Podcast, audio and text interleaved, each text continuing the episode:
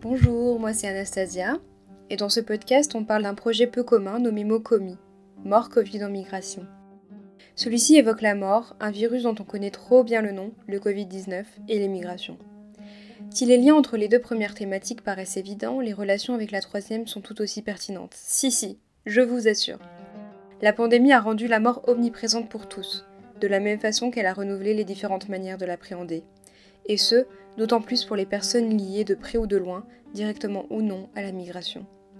Nombreux sont ceux qui ont été contraints de négocier avec la mort en la côtoyant de près, en l'appréhendant à travers leur culture, leur religion, leurs imaginaires, bousculés par la pandémie et les protocoles sanitaires.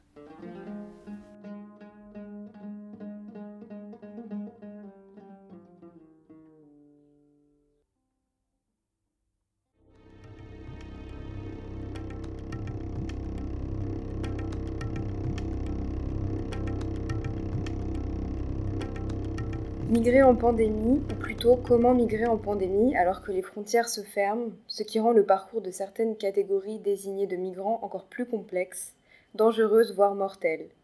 Les politiques migratoires restrictives ont constitué à protéger les populations du risque sanitaire, tout en maintenant plus ou moins, selon les pays, une certaine activité économique internationale. Mais qui ont-elles protégé vraiment, ou plutôt au détriment de la santé et de la vie de quel profil de migrants? Bonjour Antoine Pécou. Bonjour. Vous êtes professeur de sociologie et chercheur euh, spécialisé dans l'immigration internationale. Vous avez une place un peu particulière au sein du projet euh, MOCOMI. Euh, vous permettez un certain cadrage de la situation des dynamiques migratoires internationales en pandémie, mais plus particulièrement, vous l'articulez à vos recherches sur les enjeux portés par le comptage des morts aux frontières et la manière dont on le fait. Et dans cette perspective, vous interrogez notamment les conséquences de la pandémie en termes de dynamique migratoire et de gestion internationale de celle-ci pendant la pandémie et après euh, sur le long terme.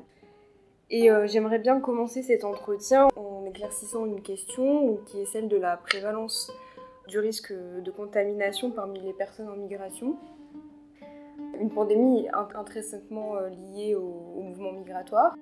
Et je pense qu'il est important de préciser que euh, le risque ne provient pas des catégories de migrants mis en avant par les médias, donc euh, demandeurs d'asile, réfugiés euh, ou migrants économiques, mais des migrations privilégiées, du coup surtout celles venant des Nord. Et donc je me demandais si vous pouviez nous en dire plus et expliquer en quoi les migrants auxquels on pense ne sont pas en fait le risque majeur de contamination. Oui, effectivement, je pense que vous avez raison. Les, migrants, au sens classique du terme, sont assez anecdotiques, jouent un rôle assez anecdotique dans la propagation du, virus et dans la, dans la, pandémie. Une pandémie, comme vous le dites, euh, par définition, euh, suppose la mobilité des personnes qui donc diffusent euh, le virus en bougeant, en traversant les frontières, en traversant la planète. Et de ce point de vue-là, effectivement, la pandémie, on l'a dit et redit, est caractéristique d'un monde hypermobile. Mais il faut quand même se rappeler que dans cette mobilité humaine, les migrations jouent un rôle absolument euh, minuscule. On compte quelques euh, centaines de millions de migrants sur la planète, alors que chaque année, si je ne me trompe pas, on a plus de 40 à 50 milliards de déplacements touristiques d'un pays à un autre. Et donc, l'écrasante majorité des personnes qui se déplacent se déplacent pour le tourisme, ce qui inclut euh, le tourisme de loisirs, mais aussi évidemment le tourisme professionnel, le voyage d'affaires par exemple. Euh, et c'est évidemment cette catégorie-là qui contribue le plus à bouger et donc le plus à diffuser le, virus. Donc de ce point de vue-là, effectivement, euh, la, fermeture des, frontières telle qu'on l'a connue lors des, mesures de, restrictives sur la mobilité pendant la, pandémie euh, concernait vraiment euh, tout le monde, mais de façon disproportionnée, les gens qui d'habitude voyagent facilement, notamment effectivement les citoyens des pays du Nord et euh, toutes leurs pratiques de loisirs, de voyage, leurs pratiques professionnelles, personnelles, de surdéplacement, pourrait-on dire, qui effectivement ont joué un rôle absolument clé dans la diffusion de, l'épidémie depuis le tout début de l'apparition du, virus. Au-delà du coup de ce risque de contamination, justement les personnes qu'on désigne comme un risque, sont en fait celles qui sont le plus touchées, et notamment en France. Euh, par exemple, selon l'INSEE, euh, le nombre de décès de personnes euh, nées à l'étranger ont augmenté de 48% sur les mois de mars et avril 2020, contre une augmentation de 25% pour les personnes nées en France. Ce qui montre bien les inégalités socio-économiques et socio-raciales. Donc les migrants les plus précaires font partie des premières victimes de la pandémie. D'abord parce que le trajet de celles qui ont migré pendant la pandémie a été rendu d'autant plus difficile à cause de la fermeture des frontières. Et deuxièmement, parce que les immigrants déjà installés ou en cours d'installation étaient fortement exposés au virus. Et euh, dans ce cadre-là, des mesures ont été prises au début, notamment euh, l'accès aux soins pour les migrants irréguliers au Portugal, ou encore euh, le prolongement automatique des titres de séjour pour six mois en France au cours du printemps 2020. Et à ce propos, euh, dans un article publié en février dans Open Democracy, euh, que vous avez écrit, vous écrivez, je cite, Le bien-être des pauvres est d'autant plus considéré quand cela représente un intérêt pour les riches.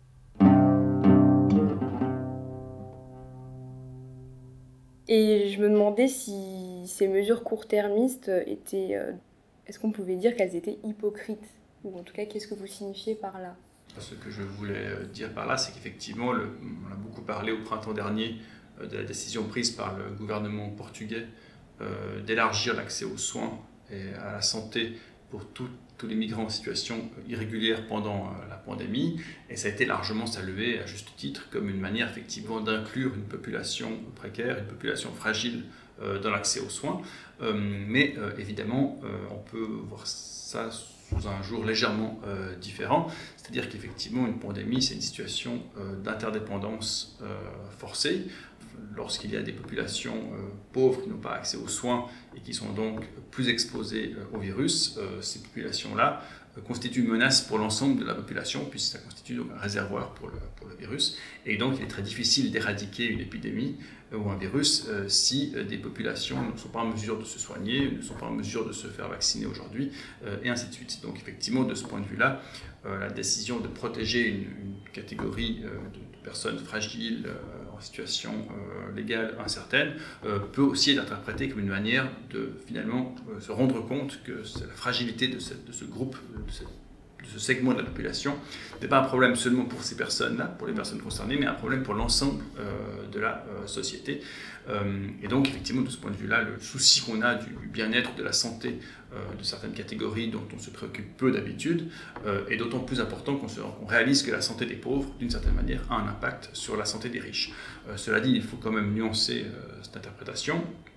D'une part parce qu'effectivement dans tous les pays, euh, pas seulement en France, mais les, effectivement les migrants, euh, les pauvres, euh, les, membres des, minorités ethno-raciales, notamment aux États-Unis, ont été parmi les, plus, personnes les plus exposées au virus et où le taux de mortalité était le plus important. en grande partie parce que ce sont des populations qui non seulement, comme on l'a dit, n'ont pas forcément accès euh, aux soins, mais en plus ce sont des populations qui, euh, du fait de leur travail, sont surexposées, euh, n'ont pas eu accès au télétravail, ont par exemple des, emplois au, noir, non déclarés, pour lesquels il est impossible d'obtenir des, des, aides du gouvernement si on ne peut pas travailler. Et ce sont tous les travailleurs en première ligne, comme l'expression consacrée désormais les, désigne, effectivement, qui sont, sont surreprésentés et qui évidemment sont très souvent étrangères ou d'origine étrangère. donc de ce point de vue-là, il ne faut pas exagérer la, la solidarité forcée d'une certaine manière qu'impose le virus sur les politiques euh, publiques. Cette solidarité n'est pas véritablement observable dans, tous les domaines. On observe des inégalités assez traditionnelles, fusion du, Covid, euh, où les, plus pauvres, les plus fragiles sont euh, surreprésentés parmi les victimes. Et par ailleurs, il y a eu d'autres cas où effectivement des populations de réfugiés ou de migrants ont été totalement abandonnées à elles-mêmes, notamment sur les îles grecques où de nombreux camps de, réfugiés ont été construits, euh, on a eu des situations où non seulement il y avait une très forte euh, promiscuité entre les personnes par la force des choses, mais en plus où euh, les soins n'étaient pas accessibles et où très peu de mesures ont été prises pour éviter la propagation du virus avec des situations potentiellement assez compliquées. Là, on serait tenté de dire qu'effectivement la fermeture des lieux, le fait que ce soit sur une île, que ce soit dans des camps potentiellement fermés, fait que d'une certaine manière la contamination ou l'interdépendance est plus faible avec la population euh, locale, ce qui explique peut-être aussi pourquoi les gouvernements euh, sont, moins préoccupés de situations de, ce type, de situations de population, de cette manière mise à l'écart euh, du reste de la société.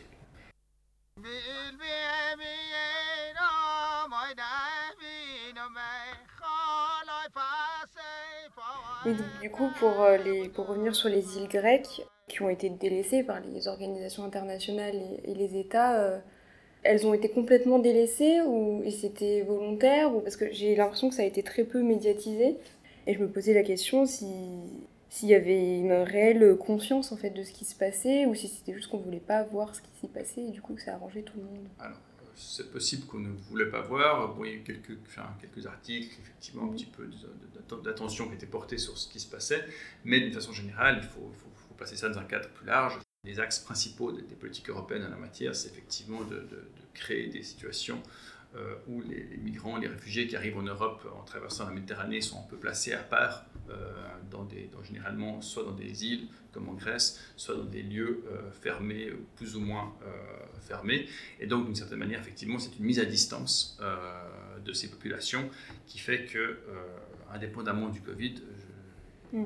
toutes sortes de choses peuvent se produire dans, dans, dans ces lieux-là, qui sont très rarement portées à la connaissance du public. On peut très bien vivre à quelques kilomètres de, ce, de, ces centres fermés sans comment savoir ce qui se passe. C'est sans doute d'ailleurs ce qui va se passer cet été en Grèce où beaucoup touristes vont débarquer sur les îles grecques et euh, très peu d'entre eux seront au courant de ce qui se passe, mais c'est l'objectif d'une certaine manière des politiques euh, migratoires en Europe, consiste effectivement à mettre de côté euh, ces populations-là euh, dans le but de les, de, les gérer, pourrait-on dire, entre guillemets, mais évidemment avec des solutions généralement court-termistes qui, qui, qui, débouchent sur des abus, comme, notamment on a pu le voir pendant cette période d'épidémie ou de pandémie, mais des abus qui de toute manière existaient déjà avant et qui préexistaient donc très largement le contexte de pandémie.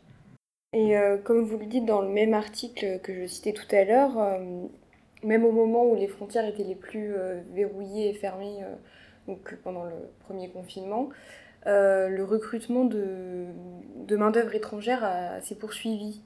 Et je me demandais surtout dans quel pays et euh, comment expliquer ça. Est-ce qu'on peut parler de complicité étatique ou de plutôt de caractère indispensable de cette main-d'œuvre pour la sauvegarde de, notre économie capitaliste en fait?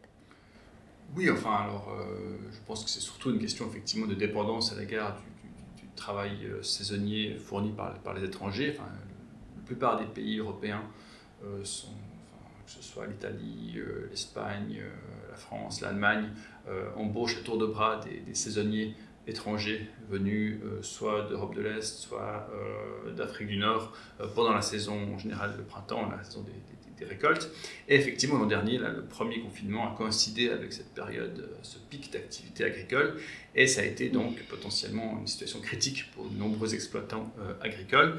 Euh, et ce qui était effectivement intéressant, c'est que euh, d'un côté, les frontières étaient fermées, on ne pouvait pas voyager, pratiquement aucun avion ne circulait, c'était une situation de, de, très forte restriction sur la mobilité, mais malgré tout, certains, certains travailleurs saisonniers ont pu euh, venir en Europe parce qu'on avait vraiment besoin d'eux. Ils sont venus d'ailleurs de façon tout à fait légale, ils ont obtenu des exceptions, euh, mmh. des statuts euh, exceptionnels. Et donc, d'une certaine manière, ça, ça, ça, c'était un cas extrême de, de, de, filtrage aux frontières, pourrait-on dire. On fermait les frontières pour l'écrasante majorité des, des, de la mmh. population mondiale, mais ceux dont on avait absolument besoin, ceux qui sont vraiment absolument euh, cruciaux pour le fonctionnement des économies agricoles en Europe, on, a, les a quand même laissé passer. Et là encore, il y a eu des situations un petit peu compliquées puisque souvent les conditions de vie de ces saisonniers euh, sont, difficiles, ils travaillent beaucoup, euh, travaillent, euh, vivent à proximité de, l'exploitation agricole, souvent dans des dortoirs, donc là aussi une très forte promiscuité. Il y a eu quelques cas effectivement de, de foyers du virus dans, ces, ce contexte-là, euh, qui là aussi effectivement témoignait des conditions de vie pas toujours euh, faciles, c'est le moins qu'on puisse dire, de ces travailleurs saisonniers qui, sont, qui travaillent très dur pendant quelques mois avant de repartir dans leur, dans leur pays d'origine. Donc effectivement, c'est un exemple qui montre que même les frontières, enfin, que la fermeture des frontières, qui est un objectif politique qui est souvent brandi par certains, euh, même dans, des cas aussi extrêmes que l'épidémie de, Covid, cette fermeture des frontières euh, doit absolument parfois être nuancée pour des besoins euh, économiques fondamentaux, et notamment effectivement l'accès à la main-d'œuvre euh, saisonnière. Les, fraises, ça n'attend pas quand elles sont mûres, il faut, les, il faut les cueillir, et il faut des gens pour les cueillir. on trouvera simplement personne euh, en Europe pour faire ce, ce boulot.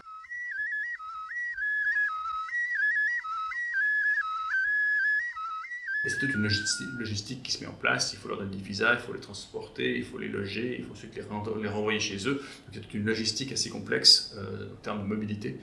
Et euh, dans le cadre de Mocomi, euh, vous articulez du coup surtout vos, vos recherches qui sont relatives au projet PASS, qui porte sur la crise des migrants et des réfugiés. Enfin, en tout cas, c'est comme ça qu'on l'appelle. Et il y a notamment un point qui est structurant, qu'on disait tout à l'heure, c'est celui du comptage des personnes en migration, donc mortes aux frontières.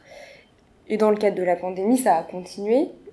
Et peut-être, enfin, je, pense qu'on n'a pas assez de recul, je, ne sais pas, que, ça a été aggravé par euh, cette fermeture des frontières, parce que du coup, euh, l'immigration était plus difficile, euh, l'immigration irrégulière rendue plus dangereuse. Et du coup, je voulais vous poser la question de, des enjeux politiques et ou humanitaires à compter les morts en migration pendant la pandémie. Euh, alors effectivement, il n'y a pas beaucoup de recul, mais il me semble quand même que les chiffres sont très légers recul pour l'année 2020, même si ces chiffres sont toujours assez, disons, difficiles à, enfin, à utiliser. Il faut les prendre avec des pincettes parce qu'il se peut qu'on on compte moins de décès aux frontières simplement parce qu'on a moins de, moyens pour les identifier pour les, pour, pour les compter. Euh, mais on, observe quand même un léger recul et euh, c'est relativement euh, compréhensible. On sait en général que l'immigration irrégulière est très largement, disons, corrélée à l'activité économique. Lorsqu'il y a des, graves crises économiques ou des situations d'arrêt de, l'activité économique comme l'an dernier, beaucoup de migrants ne vont pas prendre le risque d'investir des sommes conséquentes pour migrer de façon irrégulière parce qu'ils estiment quand même que ce sera très difficile de trouver un emploi et de rentabiliser leur, migration euh, dans le contexte euh, qui était celui de l'année 2020. Euh, donc évidemment, ça a pu, jusqu'à un certain stade, réduire le nombre de personnes qui tentent de franchir les frontières sans, sans, autorisation, même si, encore une fois, on n'a pas beaucoup de recul et on peut très difficilement, disons, l'affirmer avec certitude, mais cependant, on sait que dans la plupart des, des routes migratoires qu'on connaît, euh, l'arrêt des activités ou le ralentissement des activités économiques en général débouche sur un ralentissement de l'immigration euh, irrégulière de façon quasi, euh, quasi automatique. Donc c'est probablement quand même ce qui s'est passé l'an dernier, effectivement. Après, on peut prendre aussi une définition plus large, comme vous dites dans un de, des articles que vous avez écrit avec Monsieur Heller, où on peut compter aussi les, les migrants qui sont morts dans le territoire et prendre une, définition des frontières euh, plus large, une frontière dilatée qui se qui s'étend dans le territoire en fait. Et du coup, là globalement avec la pandémie, euh, sachant le nombre de, morts parmi les personnes euh, immigrées ou issues de l'immigration, on peut penser que peut-être ben, si ça n'a pas augmenté, ça s'est compensé ou oui, effectivement, on peut avoir une définition plus large euh, de ce qu'on appelle les, morts aux frontières. Euh, on peut considérer de cette manière que toutes les personnes qui sont victimes de façon plus ou moins directe euh, des politiques migratoires sont d'une certaine manière des morts aux frontières. Par exemple, on pourrait considérer que les personnes qui travaillent au noir sur des chantiers qui n'ont pas accès à une protection minimale et qui ont un accident, comme ça arrive souvent, euh, parce qu'ils sont mal protégés, parce que les standards de sécurité ne sont pas respectés. Euh, ces gens-là, d'une certaine manière, sont des victimes euh, des contrôles aux frontières, puisqu'ils travaillent au noir n'ayant pas de papier. et donc, du fait qu'ils travaillent au noir, du fait qu'ils ne sont pas déclarés, certains standards de sécurité ne sont pas respectés, ça, met, leur vie en danger. Perdent la vie en raison effectivement d'une politique migratoire on peut estimer que s'ils avaient été en situation régulière, il aurait été plus facile pour eux de réclamer des droits et notamment des, standards de sécurité, et que donc ils auraient été mieux protégés. Euh, donc de ce point de vue-là, effectivement, euh, le non-accès euh, des, personnes en situation irrégulière aux, services de santé, ou leur accès limité, peut jouer un rôle. Alors est-ce que c'est ça qui a véritablement provoqué une, augmentation, enfin, des cas de Covid, enfin une surreprésentation des cas de Covid au sein des populations migrantes, c'est peut-être le cas. J'aurais quand même tendance à penser que c'est surtout la nature des emplois occupés euh, et euh, l'accès aux soins d'une façon générale qui effectivement explique cette surreprésentation des, personnes d'origine immigrée ou immigrée euh, parmi les, victimes du, Covid. Et dans une tribune publiée dans Le Monde par Maria Melchior, épidémiologiste, elle alerte sur les risques du coup pour ces personnes en migration de tomber dans le non-droit et donc l'illégalité forcée en fait à cause de la crise sanitaire euh, qui euh, a visibilisé encore plus euh, les dysfonctionnements des institutions en charge de l'immigration. Et donc elle parle du cas de la France, mais l'OCDE confirme ses propos par une, formulation qu'on peut critiquer, mais en disant que la crise a mis en péril les progrès accomplis en matière d'intégration. Donc ces inégalités qui sont accrues par la pandémie se cristallisent un petit peu dans le nombre de victimes immigrants ou en migration en raison de la pandémie. donc pour reprendre vos travaux, compter ces morts-là, est-ce que c'est pas une manière pour les ONG et les associations de se réapproprier l'outil statistique qui est le comptage des morts aux frontières, qui a été un peu accaparé ou en tout cas repris par les organisations intergouvernementales comme l'OIM, qui dépolitisent un peu ces chiffres euh, et permettent ainsi euh, l'application ou le maintien des politiques migratoires qui sont à l'origine de, de ces morts.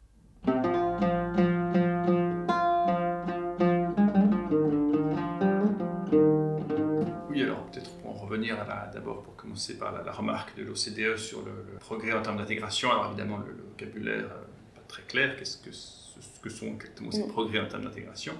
Euh, mais ce qui est certain, effectivement, c'est que euh, la crise sanitaire et donc la crise économique a rendu beaucoup plus vulnérables des catégories de population qui étaient déjà vulnérables par le passé, notamment sur le marché du travail, mais aussi par exemple dans l'accès à l'école, l'accès à la formation, etc.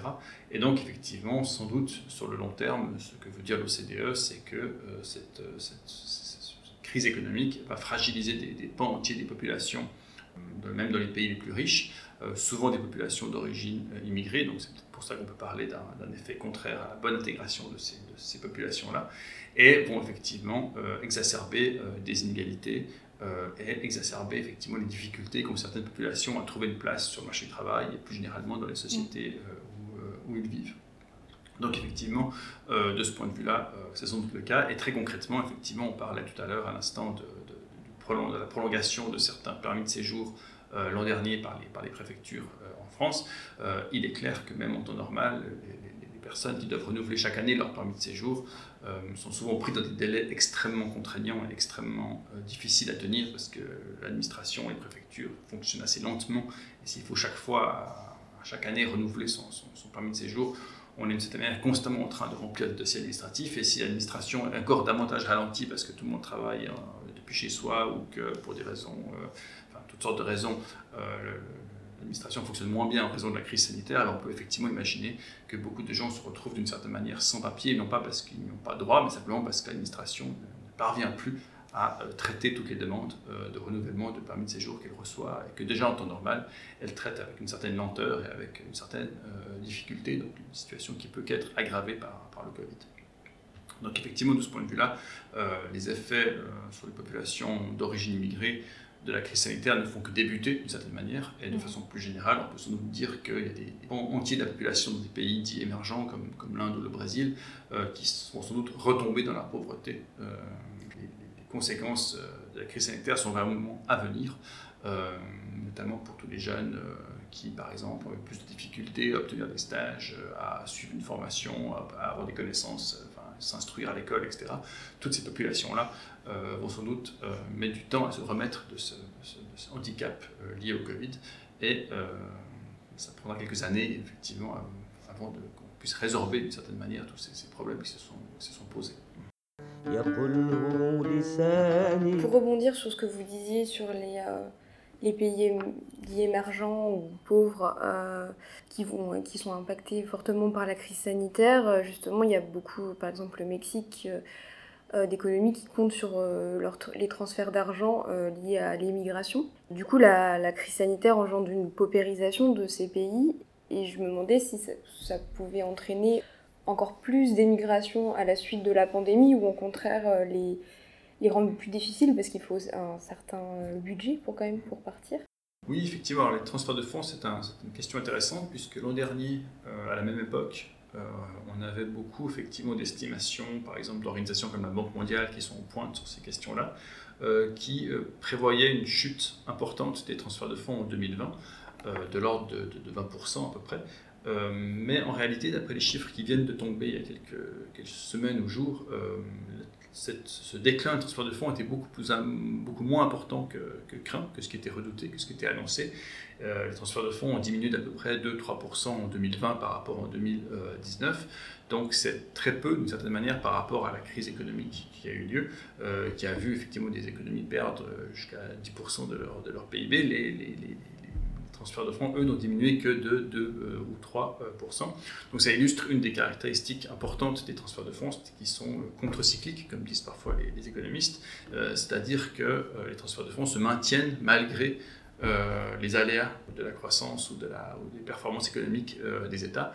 Et concrètement, ça signifie que les migrants, même en situation très difficile, euh, se serrent la ceinture pour continuer à envoyer plus ou moins euh, la même somme à, euh, à, leurs parents et à leurs familles qui sont restés au pays, même si leurs propres revenus dans le pays de destination diminuent ou sont affectés par la crise économique. Donc effectivement, les transferts de fonds n'ont pas autant diminué que ce qui avait été craint ou ce qui avait été annoncé l'an dernier.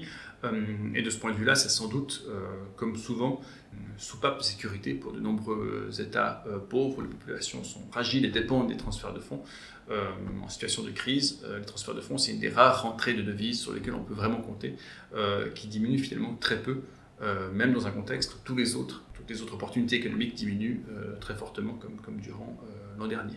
alors les conséquences que ça peut avoir sur les, migrations futures, elles sont très difficiles à estimer aujourd'hui. D'un côté, c'est sûr que les transferts de fonds, c'est une composante structurelle des migrations qui font que les pays pauvres ont besoin d'exporter entre guillemets des migrants pour avoir en retour de, recevoir en retour des transferts de fonds. Donc ça, ça ne va pas changer, au contraire, ça va être renforcé parce que la, crise économique va rendre d'autant plus nécessaire euh, le fait d'avoir des migrants à l'étranger qui vous renvoient euh, de l'argent. D'un autre côté, comme vous le soulignez, effectivement, euh, non seulement migrer coûte, c'est un investissement, mais en plus c'est un investissement qui n'a de sens que si on, espère ensuite pouvoir travailler dans le mm. pays de destination. Et de ce point de vue-là, effectivement, on peut penser que certains migrants vont, être, vont hésiter à euh, investir dans la migration euh, dans un contexte comme celui-ci. Mais encore une fois, c'est quelque chose qui est très difficile de, mm. très difficile de généraliser. Il faut faire du, cas par cas.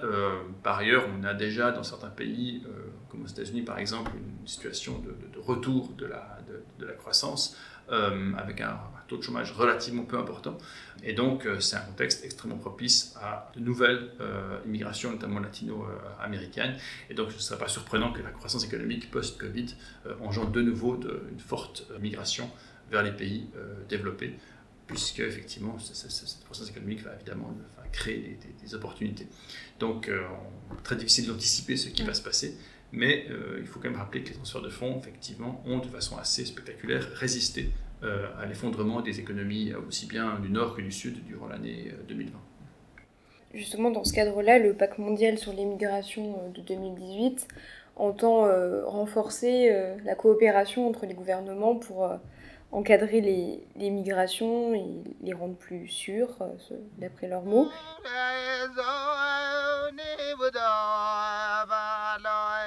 Et justement, pour ces pays qui comptent beaucoup sur les transferts de fonds, est-ce qu'envisager des coopérations post-pandémie, c'est possible, sachant que certains pays n'auront pas vraiment d'intérêt à, à freiner leur émigration? Euh, Ça, c'est clair que c'est un problème structurel pour tous les appels à la coopération. Effectivement, comme vous le dites, le pacte mondial euh, sur l'immigration reflète un petit peu la, position classique euh, des Nations Unies ou d'autres organisations internationales sur le sujet, dit grosso modo qu'il faut gérer l'immigration de façon concertée et qu'on peut trouver des politiques migratoires qui soient utiles aussi bien pour les pays du Nord que les pays du Sud. Euh, qui puissent par exemple fournir de la main-d'œuvre au pays du Nord tout en assurant des transferts de fonds euh, au pays euh, du Sud. donc ça suppose une forme de coopération. mais c'est clair que cette coopération est de toute manière très difficile parce que les intérêts entre États divergent profondément et à bien des égards, comme vous le dites, les pays du Sud n'ont guère intérêt à freiner leur immigration. Au contraire, s'ils ont un fort taux de chômage et s'ils ont besoin de transferts de fonds, leur intérêt est plutôt de faciliter l'immigration de leurs propres citoyens.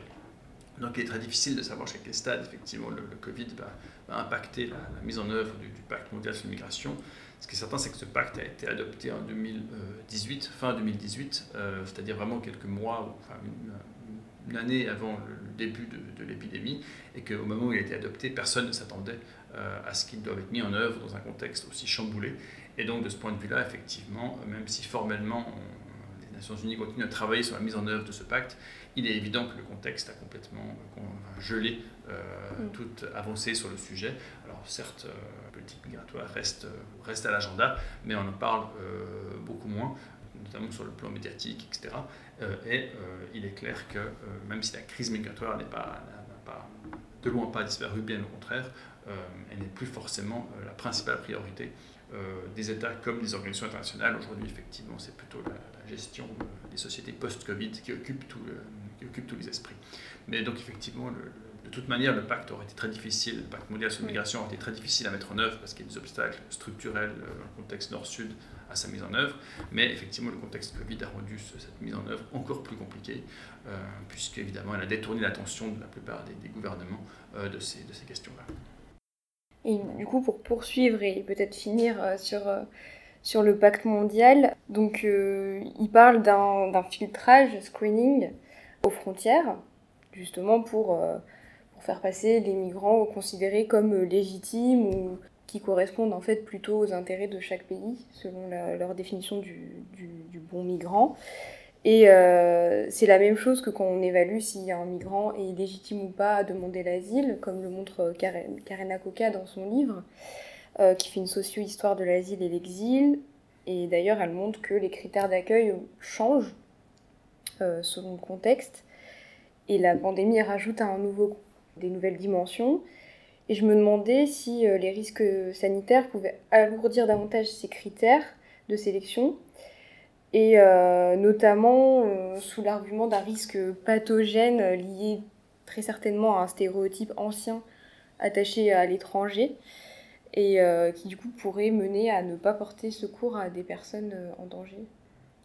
Alors oui, effectivement, cette notion de screening, de, de tri ou de filtre des migrants est un, une préoccupation de longue date, aussi bien des États que des, organisations internationales. Le but, effectivement, est de ne pas euh, ouvrir les frontières, pas non plus les fermer complètement, laisser entrouvertes et euh, permettre à ceux euh, et celles dont on pense qu'ils sont nécessaires à constitue une bonne mobilité euh, de migrer.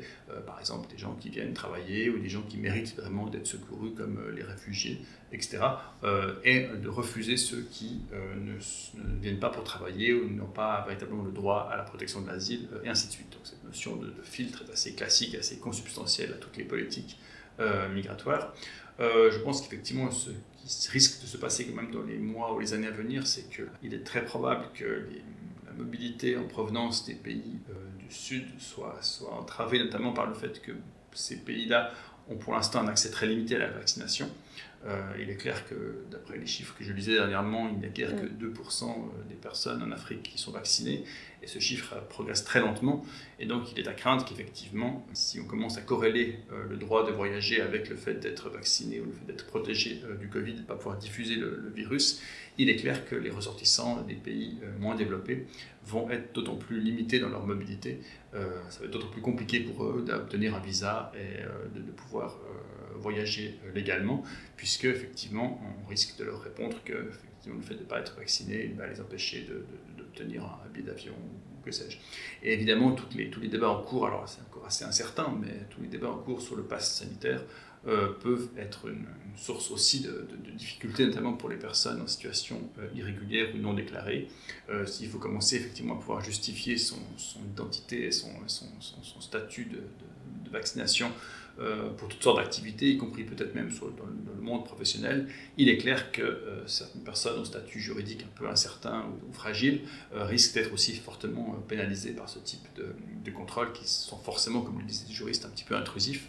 Euh, mais qui risque de se généraliser, euh, non seulement pour voyager, mais pour avoir accès à toutes sortes d'autres domaines de la vie sociale ou économique dans les mois ou les années à venir. Eh bien, merci beaucoup. Et en effet, il me semble nécessaire euh, de préciser que les potentielles conséquences de la pandémie dans le futur sont importantes, d'autant plus en matière de, de, migration. En effet, la crise sanitaire nous empêche de penser à notre propre futur, disons, mais encore plus, euh, elle est une barrière pour réfléchir à un avenir plus général et collectif. Et donc c'est bien là qu'on a besoin de la recherche, si ce n'est pour donner des réponses, poser les bonnes questions. Et c'est notamment pourquoi il est important de se demander pourquoi et comment compter nos morts euh, en migration euh, durant la pandémie. Et dans le cadre de ces migrations qui sont dépendantes de notre fonctionnement capitaliste, ce sont les plus vulnérables qui risquent d'être les plus durement touchés à court, moyen et long terme. Et euh, il n'y a malheureusement rien de plus concret que le nombre de morts euh, euh, pour mettre les politiques devant leur fait accompli. Or, comme on l'a souligné, ce ne sont pas eux qui représentent un danger majeur d'épidémie. Encore une fois, essayons d'inverser nos points de vue et voyons ce que cela donne.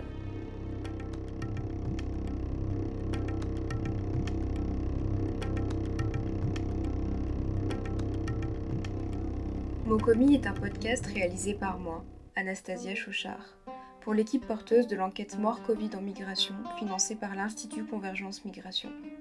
Je remercie l'ensemble des membres du projet qui m'ont fait confiance, ainsi que Perrine Emel Yavouz pour son aide et son accompagnement précieux.